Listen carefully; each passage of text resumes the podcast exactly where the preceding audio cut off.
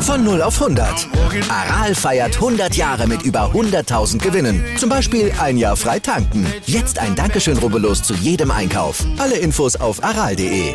Aral, alles super. Wird die neue Bundesliga-Saison wieder ein Langweiler oder besteht die Chance, dass endlich mal ein bisschen Spannung reinkommt? Wir reden gleich drüber. Außerdem nehmen wir den goldenen Freischwimmer Florian Wellbrock ein bisschen unter die Lupe und küren unsere größten deutschen Sportmomente. Deine und meine? Ja. Wir als Synchronspringer? Nein. Genau. Nein, also nicht die von uns selbst erlebten, sondern die aus unserer Sicht größten Sportmomente. Ne? Das machen wir. Guten Morgen. Zustand jetzt im ersten Sportpodcast des Tages, unterstützt vom Sportinformationsdienst vom SID.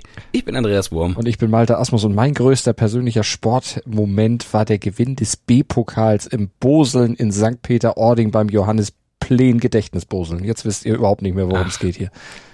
Ach du, da kommt wieder der, der, der, der Küstenkalle. Ja, okay. ja, ja. Das klingt sehr gut, ja. Ich bin auch, also das ging damals auch durch die Medien. Äh, äh, ja, äh, mit sieben Wochen wöchiger Verspätung in den Husumer Nachrichten, glaube ich, ja. Ja, ja.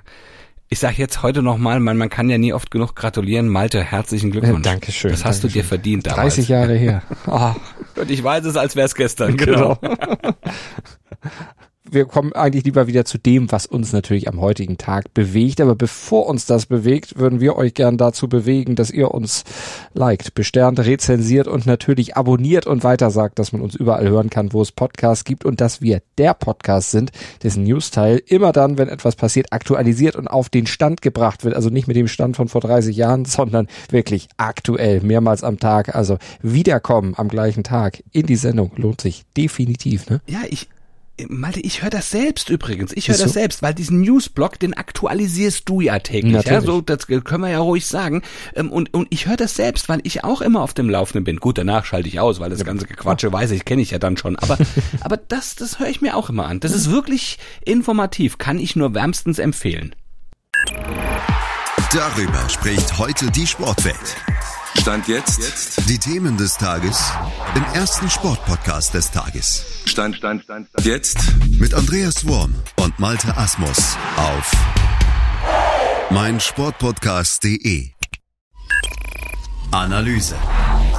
Langsam aber sicher starten die Bundesligisten in die Vorbereitung auf die neue Saison. Geht bald wieder los und diese neue Saison droht dank der eingeschobenen Winter-WM natürlich lang, aber auch ja, belastungstechnisch ziemlich hart zu werden. Ja, aber viel wichtiger ist doch die Frage, über die wir auch ja jedes Jahr diskutieren, wie die Saison wir- wir- wieder so ein Langweiler oder also marschieren die Bayern wieder da vorne weg oder erleben wir doch endlich mal wieder so einen packenden Titelkampf? Tja, also Jürgen Kohler, der hat sich im Kicker ja festgelegt. Dortmund ist sein absoluter Topfavorit auf die Meisterschaft. Das, das sehe ich jetzt nicht komplett so. Aber klar ist, Niklas Süle, Nico Schlotterbeck, Karim Adeyemi, Salih Özcan und Sebastian Aller, da- das ist schon ein Paket, das man als klare Ansage verstehen muss. Ne? Also mit dem Personal muss mehr drin sein, als abgeschlagen Zweiter zu werden. Die Jungs, die haben alle Klasse und vor allem natürlich zusammengerechnet auch ein bisschen was gekostet. Also wenn der BVB damit in diesem Jahr nicht wirklich bis zum Ende um den Titel mitspielen sollte oder zumindest dann den Rückstand auf die Bayern jetzt nicht ja, erheblich eindampft, äh, dann weiß ich auch nicht mehr. Äh, gebe ich dir komplett recht. Ich meine, äh, Jürgen Kohler finde ich ja schon auch interessant, dass der jetzt auf einmal irgendwo aus irgendeiner Versenkung kommt und auf einmal Dortmund der ist ja zum Kicker, absoluten Kicker-Kolumnist, also der darf das. Ja, natürlich. ja, ja, klar. Also ich meine, äh, sieben Jahre für den BVB gespielt. Herzlichen Glückwunsch, seine größten Erfolge mit dem Verein. Äh, der, vielleicht muss er irgendjemandem da aus der Etage gerade mal was Gutes tun und ähm, ähm, pusht die mal so ein kleines bisschen. Also, sei es drum. Ich glaube, die Bayern würden sich das unterm Strich sogar selber wünschen, also dass der Abstand mal deutlich kleiner wird als in den letzten Jahren, denn ähm, sie wissen auch, dass Spannung im Titelkampf dem ganzen Produkt Bundesliga zugutekommen wird und damit natürlich eben auch ihnen, zumal es ihnen ja auch hilft, die Spannung möglichst lange und dann eben auch in allen Wettbewerben hochzuhalten und nicht in dieses Phlegma zu verfallen. Aber genau gegen dieses Phlegma haben sie ja auch investiert. Aber man muss so sagen, genau dieses Fleckma haben wir ja jetzt in der abgelaufenen Saison gesehen. Die haben oh. ja am Ende auch nicht mehr wirklich etwas gerissen und waren vielleicht auch dann in den wirklich entscheidenden Wettkämpfen wirklich nicht mehr genau in dem Zustand, in dem eine Spitzenmannschaft sein muss. Also, sie haben investiert, sie wollen es wieder wissen, frisches Blut geholt. Ähm, Manet, also das ist, steht außer, außer Frage. Äh, Masraoui zum Beispiel, ja, da Grevenberg und das ist, also Stand jetzt ist das auch eine klare Ansage. Ich glaube daher, dass es doch eher langweilig wird. Vielleicht etwas so ein klein bisschen weniger langweilig als zuletzt. Und vielleicht gibt's sogar mal einen anderen Herbstmeister. Aber ich glaube trotzdem, Bayern wird Meister. Top-Thema. Florian Wellbrock hat es geschafft. Nach dem Staffelgold im Freiwasser gestern auch den Einzeltitel über fünf Kilometer bei der Weltmeisterschaft in Budapest geholt. Wellbrock hat sich richtig frei geschwommen, muss man sagen. Das kann man definitiv so sagen. Der ist äh, wie entfesselt geschwommen, ganz anders als noch im Becken. Also das war da im Freiwasser eine echte Machtdemonstration und allein die Art und Weise, wie er diesen Titel erschwommen hat, ja, lässt auf eine lange Erfolgsära hoffen. Eine vielleicht wie die von Thomas Lurz, der ja über Jahre die Freiwasser Szene damals dominiert hatte, wurde ja auch Rekordweltmeister. Äh, was spricht denn aus deiner Sicht dafür, dass es so kommen wird, dass Wellbrock tatsächlich den Lurz machen kann? naja, die Art und Weise seines Sieges, also wie gesagt, enorme Endgeschwindigkeit hat er ja und äh, vor allen Dingen, er hat ein Alter mit gerade mal erst 24, da weiß man ja, dass in Dau Ausdauersportarten äh, der Peak erst noch kommt. Da wird man ja mit dem Alter eher besser. Also der Peak liegt da so bei, boah, vielleicht so um die 30 Jahre. Also der hat da noch ein paar Jährchen, um dann abzuräumen und sich dann noch zu ersteigern, weil dann natürlich auch in solchen Ausdauersportarten auch die Erfahrung eine Rolle spielt. Wie teile ich mir da meine Kräfte ein? Und das Ganze mit der Erfahrung, das zahlt sich dann auch wieder auf das Mentale, auf den Kopf ein. Und der Schwimmstil von Wellbrock, der ist einfach extrem ökonomisch. Der weiß, wie er seine Kraft einteilen muss. Das weiß er jetzt schon. Das wird er in ein paar Jahren dann auch noch wissen. Da wird er noch mehr dazugelernt haben haben und das alles im Paket zeigt, wie schwer der einfach zu schlagen ist. Ja, dazu kommt ja auch noch, dass er nicht mal eine komplett optimale Vorbereitung hatte, ne? Denn Ende April hat er ja auch noch eine Weisheitszahn-OP. Oh je. Ja, ja, und trotzdem so ein dominanter Sieg. Also das zeigt dann auch wirklich, äh, auch im Becken ist natürlich noch Luft nach oben, denn da hat er ja die Goldmedaille dann knapp verpasst. Aber klar, wenn man so eine Vorbereitung eben hatte, wo einem dann auch noch die Zähne über eine lange Strecke wehtun, äh, dann ist es eben nicht so einfach. Und äh, ja, im Freiwasser hat es dann trotzdem geklappt. Aber wenn das dann auch mal mal ohne Probleme in der Vorbereitung abgeht. Oh Mann, das kann richtig, richtig gut werden noch. Heute in der Sportgeschichte. Ja, am 28. Juni 1997, da war das auch richtig gut, ein richtig guter Boxkampf, also zumindest was die Show anbelangt hatte. Mike Tyson gegen Evander Holyfield. Das war natürlich in Las Vegas vor über 16.000 Zuschauern ein Kampf, in dem Tyson irgendwann komplett die Nerven verloren hat. Ja, der fand kein Mittel gegen den vier Jahre älteren Holyfield. Holyfield war schneller, war beweglicher. Der war einfach in allen Belangen besser. Ja, um nicht völlig vermöbelt zu werden, blieb Tyson eigentlich nur noch eines, das Klammern. Aber dann hat er sich gedacht, nee, Klammern alleine hilft nicht. Dann fange ich irgendwann an zu beißen, beherzt ins Ohr von Holyfield. ja, der schrie dann erstmal auf, rannte völlig aufgescheucht natürlich durch den Ring, hielt sich sein Ohr und dann sah man, was passiert war. Das blutete, da fehlt ein kleines Stück. Also äh, ja, der wird das nie wieder vergessen. Und äh, Tyson, der wurde dann nicht nur in diesem Kampf, sondern gleich für ein ganzes Jahr disqualifiziert und gesperrt. Ja, seine Karriere befand sich ja damals schon irgendwie auf dem Sinkflug und der nahm in der Folge natürlich dann nochmal richtig Fahrt auf. Der Fight gegen Holyfield war, das kann man schon so sagen, der Anfang vom Ende der Karriere. Analyse. Bleiben wir noch mal in der Vergangenheit. Bleiben wir ja quasi im gleichen Jahr, 1997. Denn in diesem Jahr, also vor 25 Jahren, begann auch der Siegeszug von Jan Ulrich bei der Tour de France 1997. Ja, gewann am Ende sensationell die Rundfahrt als erster und stand jetzt immer noch einziger Deutscher. Und ich gehe mal davon aus, dass sich das in diesem Jahr auch nicht wieder ändern wird. Nee, steht nicht zu erwarten, dass da einer in die Fußstapfen treten könnte. Aber Ulrich damals, auch wenn wir ja alle wissen, wie tragisch das mit ihm dann alles weiterging und auf welch fragwürdiger Grundlage seine ganze Radsportkarriere dann äh, weiterging und dann auch zu Ende ging. Also dieser Toursieg 1997, das war schon einer der ganz, ganz großen Meilensteine der deutschen Sportgeschichte. Auf jeden Fall. Das löste damals einen absoluten Radsport-Boom aus und einige riesige, eine riesige Ulle Euphorie.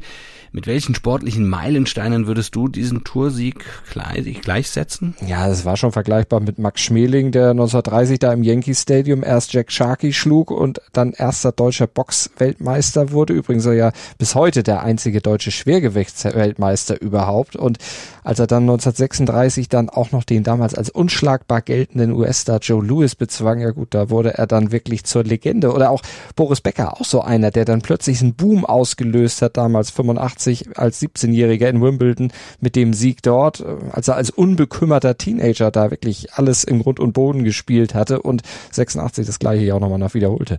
Und äh, eben dann diesen Tennisboom auslöste, in dessen Sog dann ja auch Steffi Graf sich in noch höhere Höhen aufschwang. Ja, ich mich auch, ich mich auch. Ja, ja. Kaum war Boris Becker ja, ja, habe ich angefangen Tennis zu spielen. Also das, das ist tatsächlich da, wenn ich da zurückblicke, muss ich sagen, puh, der diese beiden Ereignisse, also Boris Becker und dann eben ja auch unser Weltmeistertitel 1990, das ist auch so, ein, so ein Meilenstein, würde ich sagen. Aber auch dazu passt ja auch zum Beispiel äh, Michael Schumacher, ne, der 1994 erster deutscher Formel 1 Champ wurde und dann zum Dominator der Szene werden sollte. Oder nehmen wir Bernhard Langer, wir haben ihn hier auch schon oft besprochen, der 1985 unsterblich wurde als er das erste Mal das Masters in Augusta gewann, Golf in Deutschland damit auf einmal populär wurde. Oder Sven Hannawald, der 2002 das Unmögliche schaffte, das vor ihm keiner geschafft hatte, alle vier Springen in einer Saison zu gewinnen. Ja, Turnierspringer, ne? Das vier Schanzen klar, ja. Da dürfen wir natürlich auch Jitek Nowitzki nicht vergessen, ne? 2007 Auf, erster klar. europäischer MVP der NBA, 2011 Final MVP und erster deutscher NBA-Meister überhaupt oder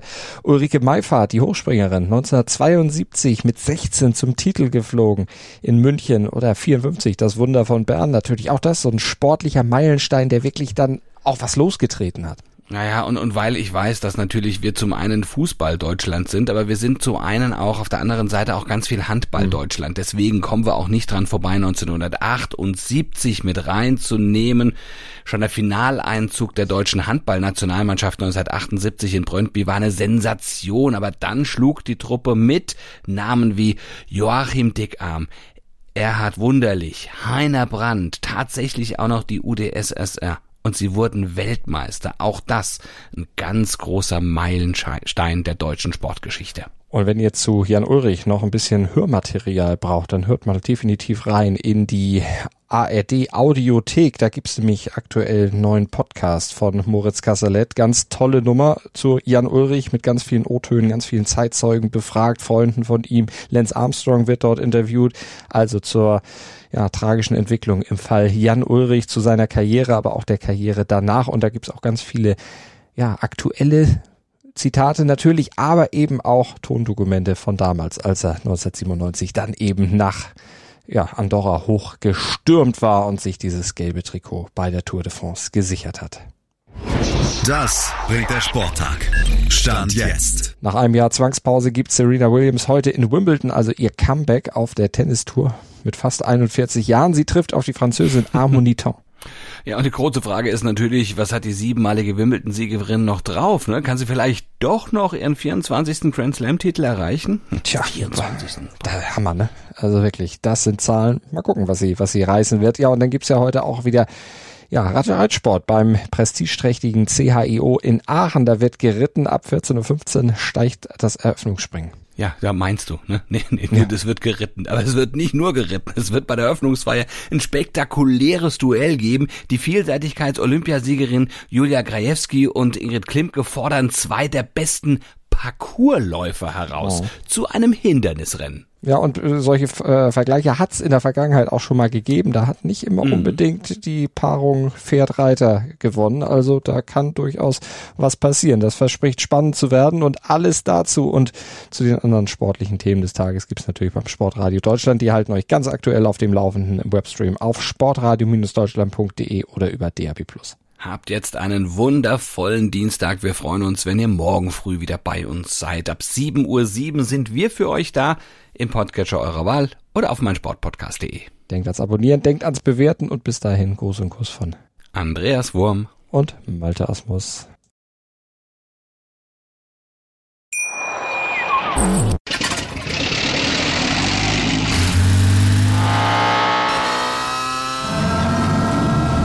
Von 0 auf 100. Aral feiert 100 Jahre mit über 100.000 Gewinnen. Zum Beispiel ein Jahr frei tanken. Jetzt ein Dankeschön, rubbellos zu jedem Einkauf. Alle Infos auf aral.de. Aral, alles super. Dir hat dieser Podcast gefallen? Dann klicke jetzt auf Abonnieren und empfehle ihn weiter. Bleib immer auf dem Laufenden und folge uns bei Twitter, Instagram und Facebook. Mehr Podcasts aus der weiten Welt des Sports findest du auf meinsportpodcast.de.